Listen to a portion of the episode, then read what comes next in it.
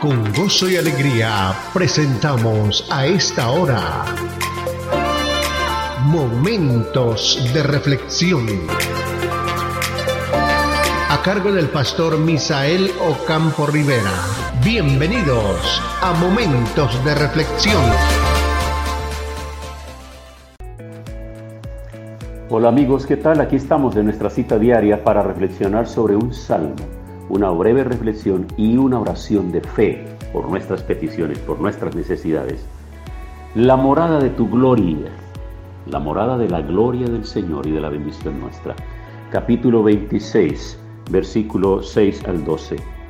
Lavaré en inocencia mis manos y así andaré alrededor de tu altar, oh Jehová, para exclamar con voz de acción de gracias y para contar todas tus maravillas. Jehová, la habitación de tu casa he amado y el lugar de la morada de tu gloria. No arrebates con los pecadores mi alma ni mi vida con hombres sanguinarios, en cuyas manos está el mal y su diestra está llena de sobornos. Mas yo andaré en mi integridad, redímeme y ten misericordia de mí. Mi pie ha estado en rectitud, en las congregaciones bendeciré a Jehová. David ama que la gloria de Dios, su infinita santidad y hermosa presencia, more en el templo, Incluso más maravilloso es el Evangelio que nos muestra que Jesús es el verdadero templo, según lo declara Juan en el capítulo 2, versículos 20 y 21. La gloria de Dios mora en Él y en los que se unen a Él mediante la fe. Esas personas extrañas en la iglesia, esa pareja con el bebé llorón, esos jóvenes que no se visten apropiadamente para ir a la iglesia, ellos deben ser objeto de tu amor y respeto porque la gloria de Dios mora en ellos el peso de su gloria debería ser puesto sobre tu espalda diariamente, una carga tan pesada que solo la humildad puede llevar y quebrantará a los que son orgullosos. El Señor espera que todos nosotros nos acerquemos a su casa, la casa de Dios. Señor Jesús declaró justamente cuando llegó a Jerusalén y entró al templo y empezó a limpiar el templo, a botar todas esas monedas, a sacar a los que estaban negociando con palomas, a los que tenían ahí completamente un negocio en ese lugar. El Señor expulsó toda esa gente de ahí, volteó esas mesas y los sacó, huyendo de ese lugar. Y él dijo estas palabras, mi casa será llamada casa de oración, mas vosotros la habéis hecho y la habéis convertido en casa o en cueva de ladrones. Siempre el templo representa un lugar donde la gloria del Señor se manifiesta. Y quienes van a la casa del Señor, al templo, a la casa de Dios, deben estar conscientes de eso, de la gloria del Señor. Que la gloria del Señor está en esa casa, la gloria del Señor llena esa casa. Por eso yo quiero motivarlos a ustedes amigos, para que en este tiempo, donde hemos sido avisados por todos los medios masivos de comunicación, y cuando hemos sido alertados sobre el peligro de la contaminación y la necesidad del aislamiento y todo lo demás, se está haciendo una contracultura de la cultura de reunirnos, de la cultura de regresar al templo, de la cultura de llegar a la casa del Señor. nosotros como pueblo de Dios debemos ir a la casa del Señor. Obviamente tener todos los cuidados, obviamente tener todas las medidas de higiene y de bioseguridad que se dice, entender perfectamente esto.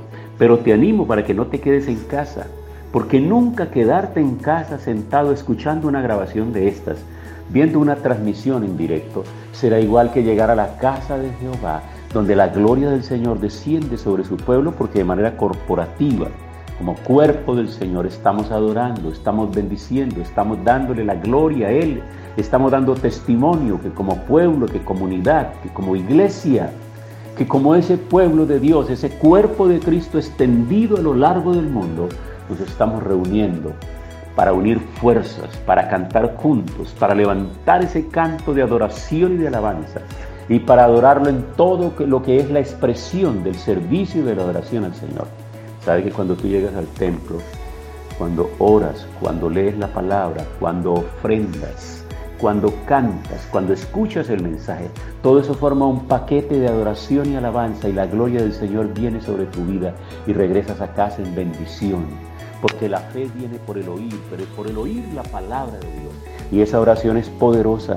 Sí, todas las oraciones son poderosas y el Señor las oye, pero esas oraciones corporativas, esas oraciones de cuerpo, esas oraciones que podemos recibir allá en la casa del Señor, esas oraciones que pueden hacer por nosotros, esas oraciones que nuestros hermanos desde su puesto y de su lugar levantando sus manos hacia nosotros donde estamos, las oraciones que hace el ministro en la congregación por los enfermos, por las necesidades y por todo aquello que nosotros padezcamos, tienen respuesta del Señor.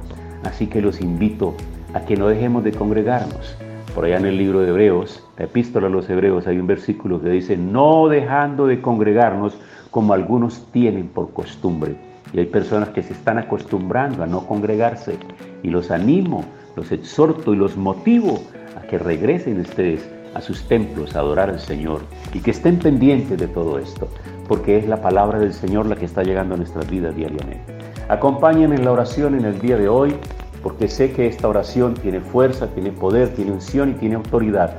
Y nos unimos alrededor del mundo porque en este momento son miles de personas los que están recibiendo este devocional diario y se están uniendo en esta oración. Y tiene fuerza y sentido de cuerpo.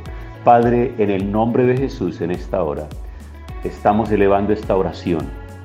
Esta es una oración congregacional.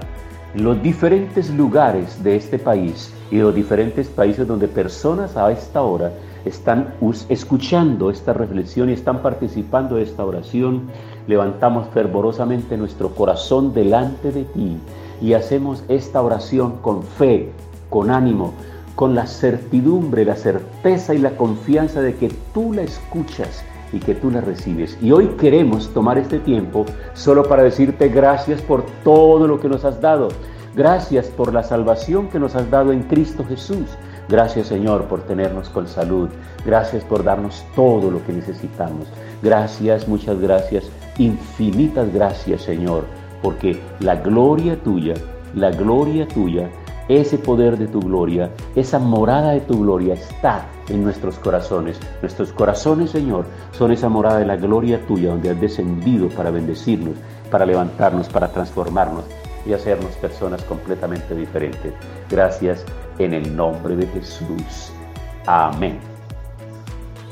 Pasó nuestra cita diaria. Momentos de reflexión. Momentos de reflexión.